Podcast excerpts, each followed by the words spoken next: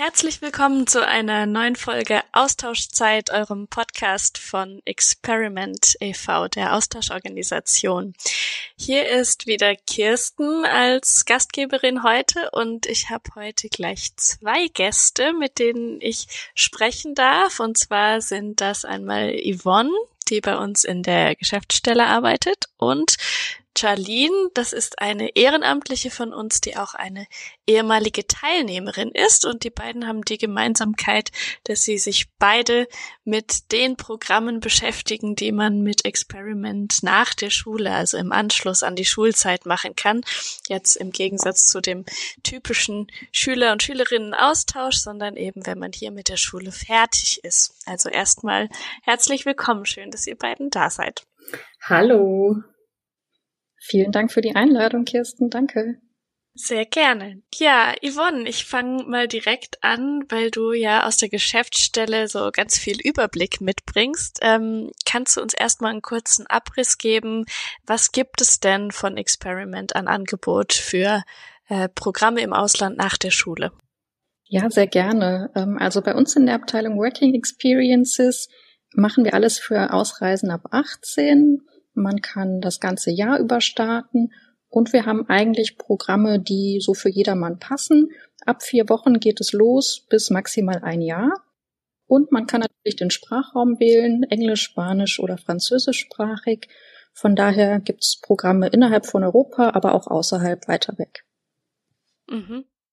Und ähm, wie weit vorher muss man sich da entscheiden, wenn man ausreisen will? Also für die Planung wenn man sowas vorhat nach der Schule? Das kommt tatsächlich ein bisschen auf das Programm an. Einige haben mehr Vorlaufzeit, da plant man ungefähr ein Jahr im Voraus. Aber wir haben auch ganz viele schöne Programme, die kurzfristig gehen. Ich sag so mit ungefähr drei bis vier Wochen, äh, Monaten Vorlaufzeit. Mhm.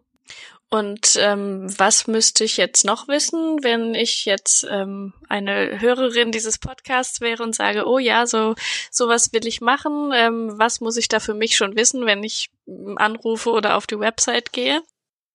Also Lust auf so einen interkulturellen Austausch, das ist natürlich total wichtig. Ähm, dann schauen wir ein bisschen, ob die Teilnehmenden fit sind, ins Ausland zu gehen, schon eine bestimmte Idee haben, was sie inhaltlich machen möchten oder das gemeinsam mit uns auch herausfinden können. Mhm. Und ähm, müssen Sie auch schon wissen, genau in welches Land Sie wollen?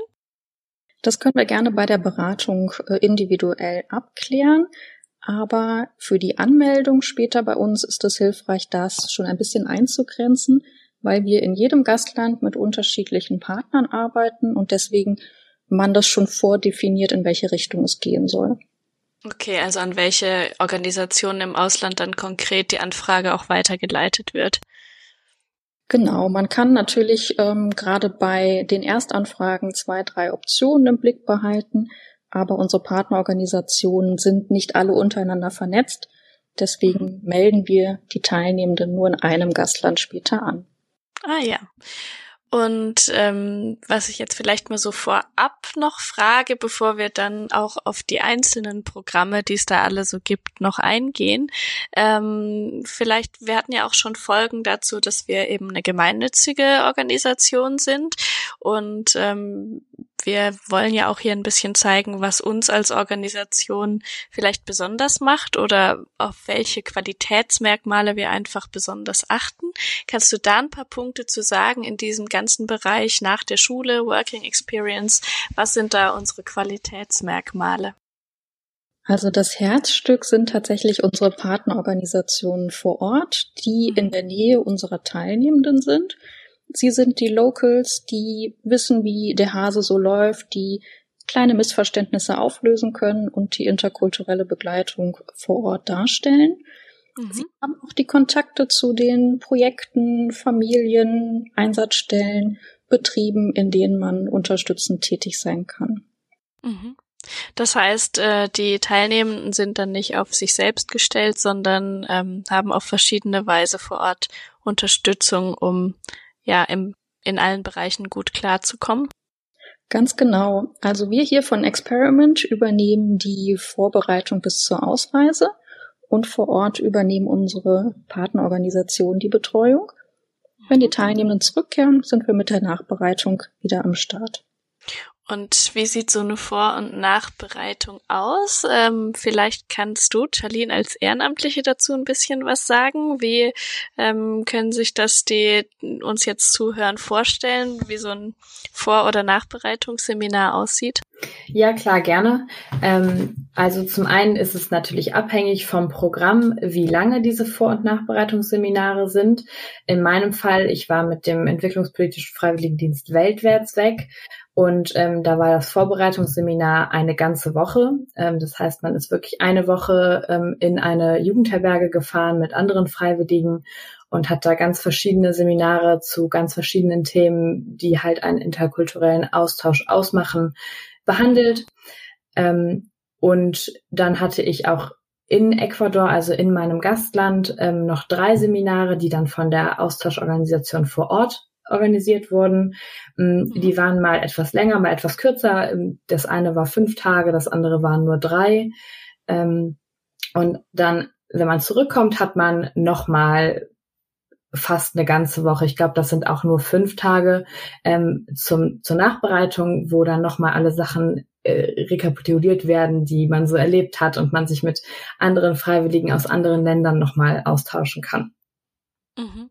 Und kannst du, ähm, das wird mich jetzt persönlich auch sehr neugierig machen, weil ich selbst so ein Programm nicht gemacht habe, ähm, vielleicht zwei, drei Sätze sagen, diese Programme, die du dann im Ausland hattest, worum ging's da? Also habt ihr da die Sprache gelernt oder gelernt, ähm, was, welche Fettnäpfchen ihr vermeiden sollt oder was habt ihr da gemacht? Ja, auf jeden Fall auch das. Ähm, auch das waren Dinge, die vorher schon mal besprochen wurden. Da ging es vor allem dann bei dem Willkommensseminar drum, ähm, dass man ungefähr weiß, okay, womit kann man hier rechnen? Was sind Vorurteile, die uns Deutschen gegenüber schon mal angebracht werden? Was sind aber auch vielleicht Vorurteile, ähm, mit denen wir als Europäer in eine ganz andere Welt kommen und in einen ganz anderen Kulturkreis. Ähm, und ja, auch bei mir gab es einen kleinen Crashkurs, was die neue Sprache anging. Ich konnte zum Beispiel überhaupt kein Spanisch ähm, und da war es dann ganz hilfreich, mal ein paar Sachen noch mal vorher zu lernen, zumindest zu sagen so, ich habe Hunger, ich habe Durst oder ich gehe jetzt ins Bett. Ähm, aber ja. natürlich entwickelt sich die, die meiste Sprache dann durch, den, durch das tatsächliche Leben mit der Gastfamilie und ähm, in diesem ganzen Land. Mhm.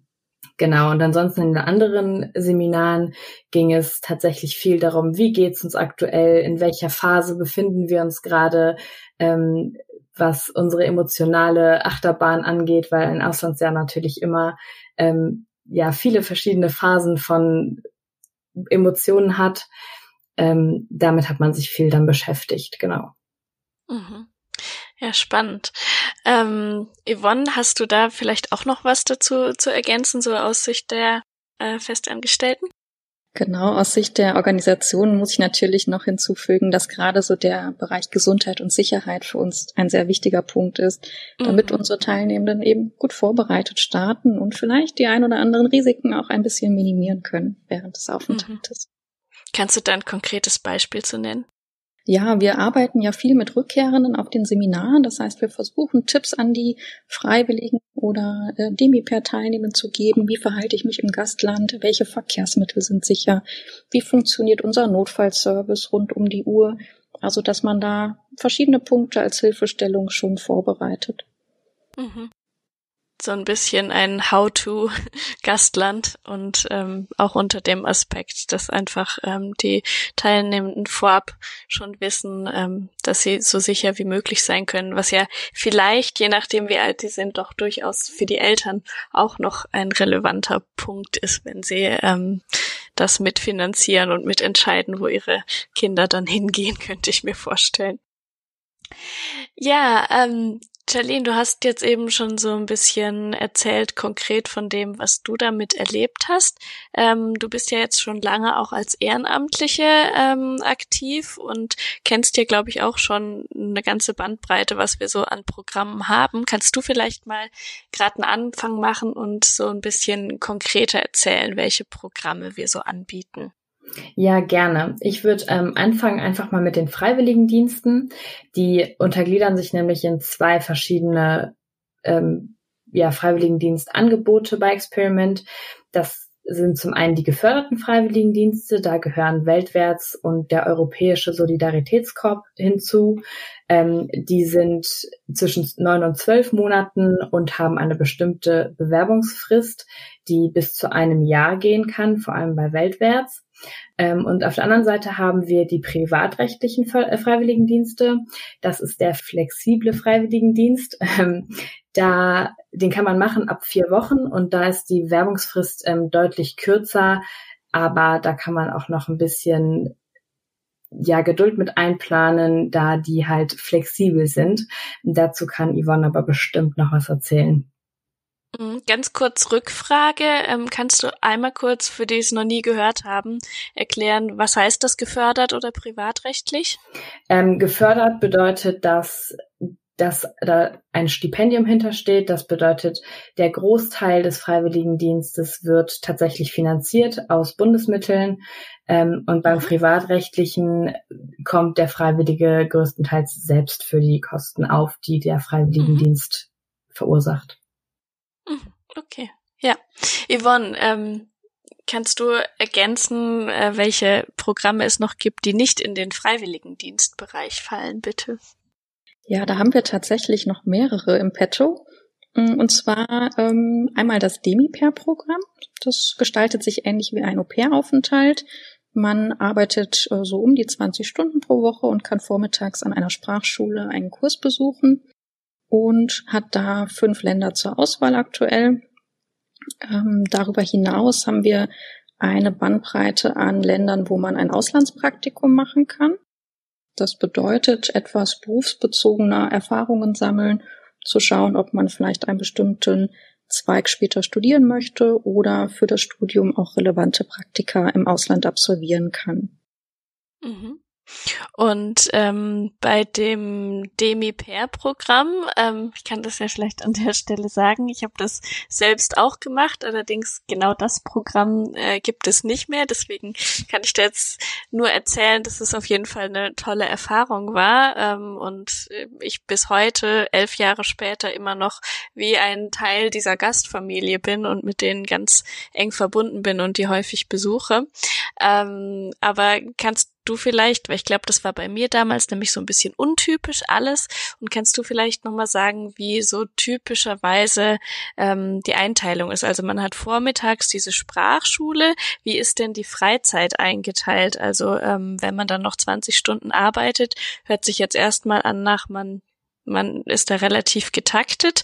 Ähm, wie sind da so die Erfahrungen von den Demi-Pairs? Was berichten die dazu? Also das Arbeitsverhältnis ist eigentlich relativ klar definiert. Ähm, vormittags, wie gesagt, hat man so den Sprachkursanteil auch immer in der Metropole. Das heißt, man weiß vorher, wo es hingeht. Zum Beispiel in Irland ist man in Dublin ähm, unterwegs oder in Kanada in Toronto. Mhm. Und mit Verlassen der Sprachschule geht man über in die Kinderbetreuung, ähm, je nachdem welches Alter die mitbringt. Kann man einmal die Kinder von der Schule oder von der Kita abholen macht einen kleinen Snack, macht Hausaufgabenbetreuung oder spielt gemeinsam, hat aber dann den Abend zur freien Verfügung und auch das Wochenende ist in der Regel immer frei. Das heißt, mhm. man hat die Möglichkeit, mit Gleichgesinnten oder den Locals Sachen zu unternehmen. Ah ja, schön. Und ähm, du hattest es vorhin an einer anderen Stelle schon mal erwähnt, ähm, was eben so unsere Qualitätsmerkmale sind. Ähm, vielleicht kannst du da auch noch mal genauer drauf eingehen, inwieweit man bei diesen Programmen ähm, vor Ort denn irgendwie eine Art von Begleitung oder Betreuung hat. Also in den einzelnen Sprachschulen, ähm, wo man angedockt ist, gibt es eine Demi-Pair-Koordinatorin oder Koordinator, die Fragen mhm. beantworten, kleine Einführung machen und in der Regel auch die Gastfamilien gut kennen. Das heißt, die sind vorher besucht, man ist im Austausch mit allen Parteien, kann auch mal vermitteln, wenn da Bedarf ist und ähm, ist sozusagen direkte Ansprechperson für alle Themen, die einen bewegen. Ah ja, das heißt, ähm, die kennen sich auch ganz konkret mit diesem Demi-Pair-Programm dann aus und ähm, sind dann speziell genau für diese teilnehmenden Ansprechpartnerinnen. Ganz genau. Also das ist so, etabliert worden, dass sozusagen unsere Partnerorganisation in der Sprachschule verankert ist und man dann beides in einer Hand hat. Ah, super. Ja, ähm, ich glaube, ihr habt, du hast eben schon erwähnt, dass es ja auch Praktika gibt und ähm, so kürzere Programme. Ähm, was ist da ähnlich oder vielleicht auch unterschiedlich zu dem, was ihr jetzt eben schon erzählt habt? Also von dem Aufbau her, wenn man sich da jetzt bei uns anmeldet und irgendwie so ein äh, Praktikum oder so ein kurzes Work and Travel vielleicht auch machen will, ähm, was kann man sich da so drunter vorstellen? Wie, wie läuft sowas ab? Also die Struktur ist genauso wie beim flexiblen Freiwilligendienst. Man meldet sich spätestens drei Monate vorher bei uns, gerne auch früher, damit die Vermittlung reibungslos läuft und kann angeben, für welche Dauer man ins Ausland gehen möchte, welchen Bereich man kennenlernen möchte. Sehr beliebt sind Praktika im Bereich Marketing, aber vielleicht auch im sozialen Bereich. Hintergrund ist, dass man, wie hier in Deutschland auch, ein kleines Praktikum macht, wo man angeleitet wird und den Arbeitsbereich gut kennenlernt. Mhm. Nicht nur zum Kaffee kochen und kopieren vor Ort ist, mhm. sondern wirklich im Team mitarbeiten kann. Mhm. Und ähm, Work and Travel, ist das, wenn man das über uns macht, ist das so ähnlich wie die Leute, die sich das privat organisieren? Oder was macht da den Unterschied, wenn man das über uns als Organisation macht? Ja, Work and Travel ist ein extrem beliebter Begriff. Ähm, oft mhm. weiß man gar nicht so genau, was man damit eigentlich verbindet. Mhm. Aber ähm, bei uns im Verein gibt es ein kleines Programm, was wir in Australien anbieten im Bereich Farmarbeit, wo man wirklich in Kontakt mit den Einheimischen vor Ort stehen kann und ganz viel von Land und Leuten mitbekommt und somit in diesen kulturellen Austausch geht.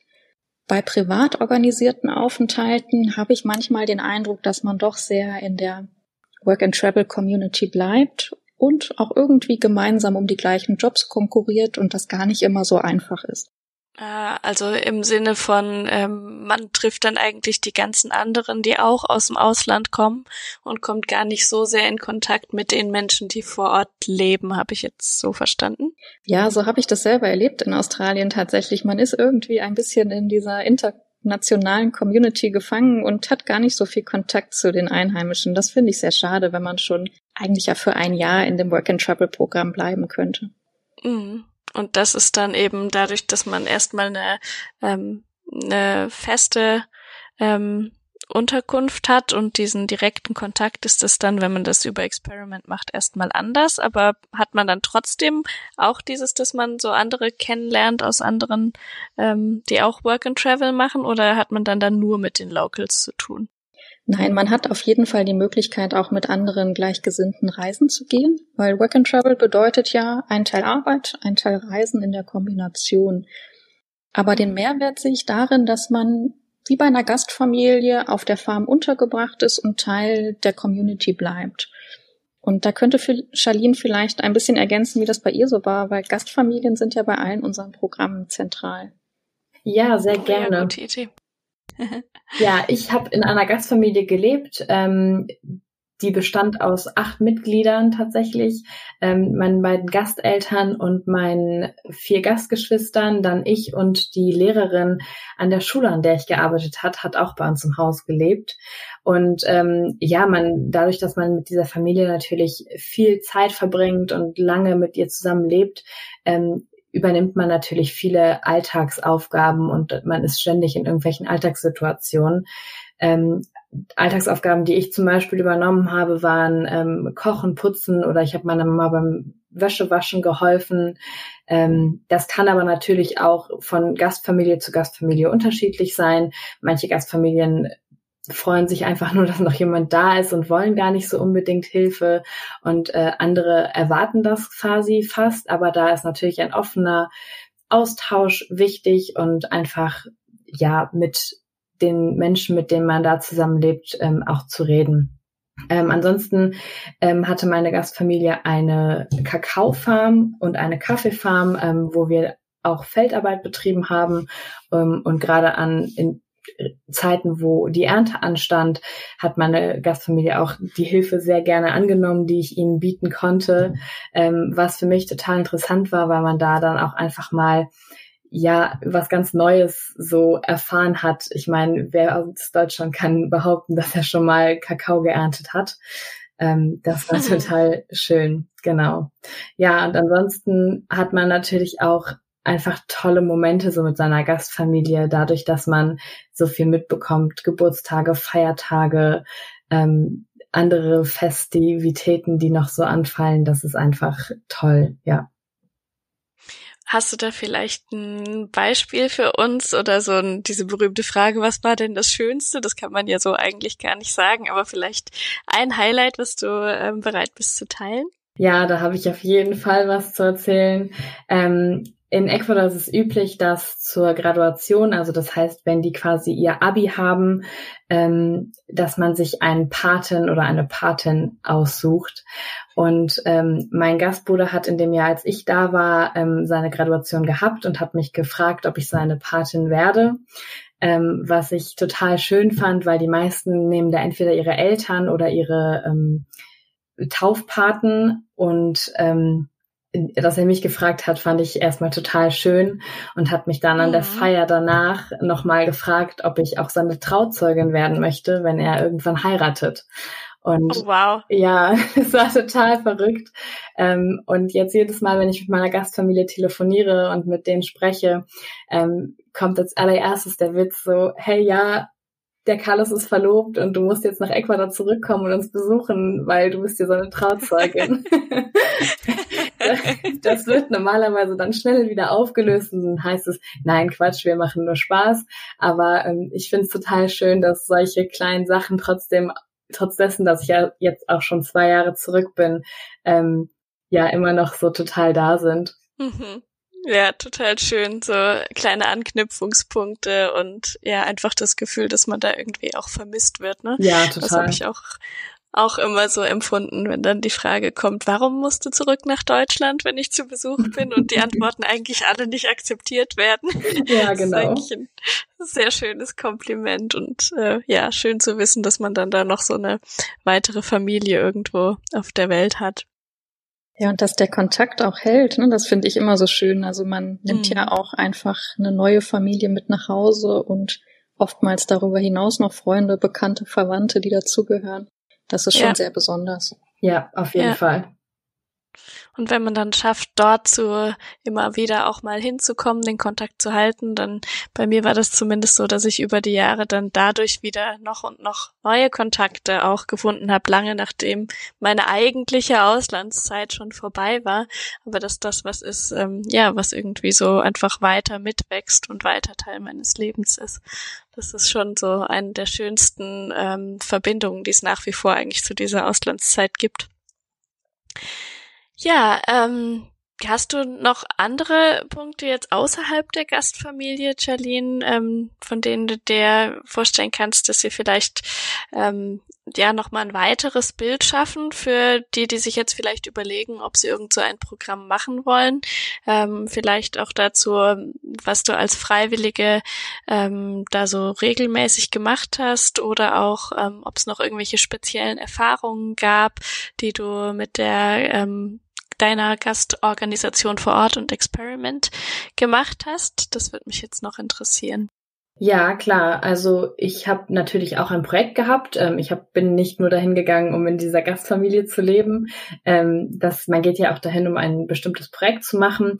Und mein Projekt war es, dass ich ähm, in zwei Grundschulen Englisch unterrichtet habe. Das heißt, die Kinder waren zwischen ähm, sechs und zwölf Jahre alt. Ähm, genau, ich habe da anfangs natürlich wurde ich an die Hand genommen, wurde erstmal eingeführt, es wurde mir gezeigt, okay, wie läuft hier der Hase in dieser Schule, ähm, was sind hier typische Dinge, die wir jeden Tag machen, dass auch sehr, sehr kleine Schulen waren, also es waren jeweils zwei Schulen mit auf sieben Klassenstufen 50 Kindern. Ähm, und genau, da muss natürlich am Anfang erstmal gezeigt werden, wie alles funktioniert. Und irgendwann äh, wurde dann von mir allerdings auch Selbstständigkeit erwartet und das hat, da hatte ich auch Bock drauf und äh, durfte meinen eigenen Englischunterricht gestalten. Ähm, ich hatte kein richtiges Curriculum, was ich abarbeiten musste oder so. Mir wurde freie Hand gelassen. Ähm, das heißt, ich konnte das auch alles total spielerisch gestalten, bin viel mit den Kindern rausgegangen, habe dann die Farben mit ihnen gelernt, indem ich irgendwelche Zettel auf dem ganzen Schulhof verteilt habe und sie mussten dahin rennen, wenn ich die Farbe gerufen habe. Ähm, genau. Und ja, zudem kann man auch noch sich mit anderen Freiwilligen zusammentun und eigene kleine Projekte starten. Ähm, mhm. Das war bei uns in dem Fall ein Projekt über Kinderrechte. Ähm, ich hatte mich mit meinen Freiwilligen, die in der Region gewohnt haben, zusammengeschlossen und wir haben über äh, drei Monate ein Programm zusammengestellt, wie man spielerisch Kinderrechte ein bisschen vermitteln kann und sind dann damit von Grundschule zu Grundschule gefahren, und ähm, haben das da mit den Kindern einen Nachmittag gemacht, ähm, was total cool war, weil man so auch mal noch andere ähm, kleine Dörfer gesehen hat und auch die Schulen der anderen Freiwilligen und einfach noch mehr Leute kennengelernt hat, was total schön war. Mhm. Mhm. Yvonne, ähm, kannst du da vielleicht noch was zu ergänzen oder hast du da noch ähm, ja ähnliche Gedanken dazu?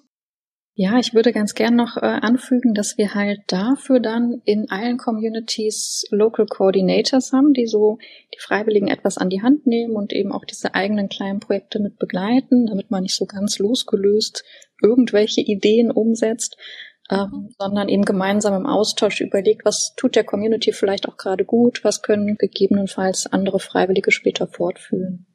Mhm.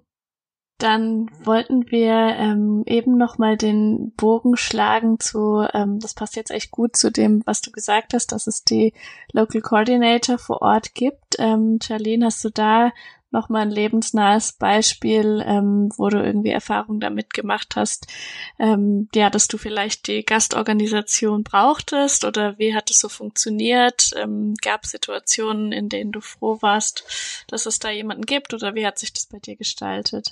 Ja, ich hatte tatsächlich Situationen, die ähm, wir, wo ich sehr, sehr froh war, dass jemand da war, mit dem ich einfach sprechen konnte und auch die Organisation sehr schnell da war. Und zwar hatte ich ähm, über die Zeit, in der ich im Ausland war, gesundheitliche Probleme und ähm, musste dafür dann auch in die Hauptstadt fahren, um da mal zum Arzt zu gehen und ähm, da an Termine zu kommen etc. Da hat mir die Gastorganisation super geholfen ähm, und auch die Koordinatorin von da und die Projektleiterin ähm, ist mit mir zusammen zum Arzt gegangen aufgrund vielleicht entstehender Sprachschwierigkeiten oder sowas. Ähm, also mhm. auch da war die Unterstützung gegeben.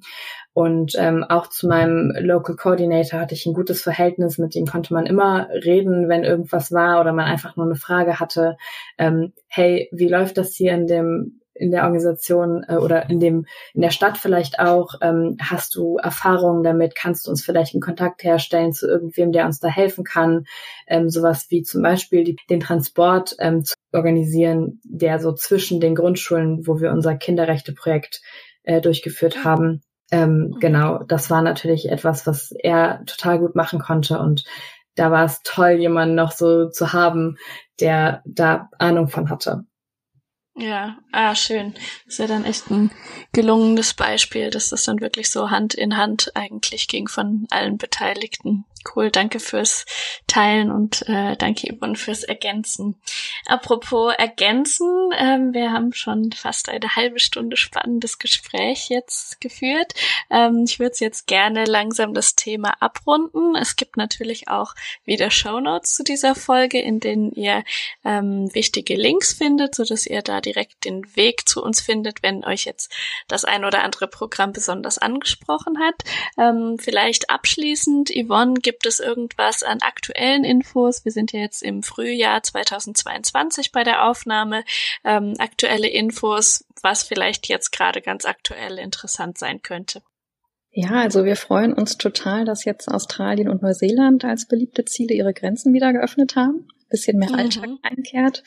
Und auch Vietnam ist auf dem Weg, alle Touristinnen wieder reinzulassen. Das ist super. Und ja, wir sind weiter mit den Partnern im Austausch. Und wer noch nicht genug Infos hat, kann gerne zu unseren Online-Infoabenden kommen. Online-Infoabende, das klingt gut. Wie finden wir den Weg dahin, wenn wir da teilnehmen wollen? Gerne über unsere Webseite. Bei den Veranstaltungen gibt es eine Möglichkeit, sich für die Zoom-Termine anzumelden. Ah, super. Kann man das auch auf Social Media finden? Ja, genau. Auch da machen wir regelmäßig Werbung. Alle Abteilungen haben verschiedene äh, Termine, fast einmal im Monat. Schaut einfach mal rein.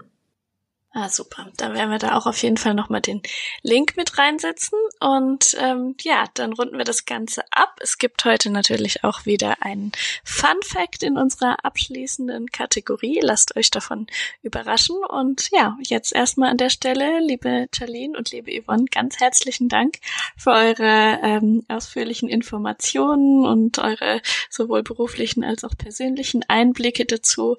Und ähm, ja, schön, dass wir euch in der Organisation Organisation haben. Danke euch. Danke Vielen Dank für die Einladung. Sehr gerne. Tschüss. Tschüss. Tschüss. Fun Facts. Witziges und Spannendes aus der Welt. Hallo, mein Name ist Carola und ich war mit Experiment im Schüleraustausch in den USA und arbeite jetzt in der Geschäftsstelle in der Marketing- und Kommunikationsabteilung und mein Fun Fact heute kommt aus Wales, wo ich mein Auslandssemester gemacht habe im Studium. Und die WaliserInnen sind sehr, sehr verrückt nach Lauch. Das ist ihr Nationalgemüse. Und ähm, es ist nicht nur in jedem zweiten Essen drin, sondern es gibt auch Wettbewerbe, wer den größten Lauch züchten kann. Und mein absolutes Highlight ist ähm, die walisische Ein-Pound-Münze, die auf der Rückseite ein Lauch abgebildet hat, mit einer Krone umringt.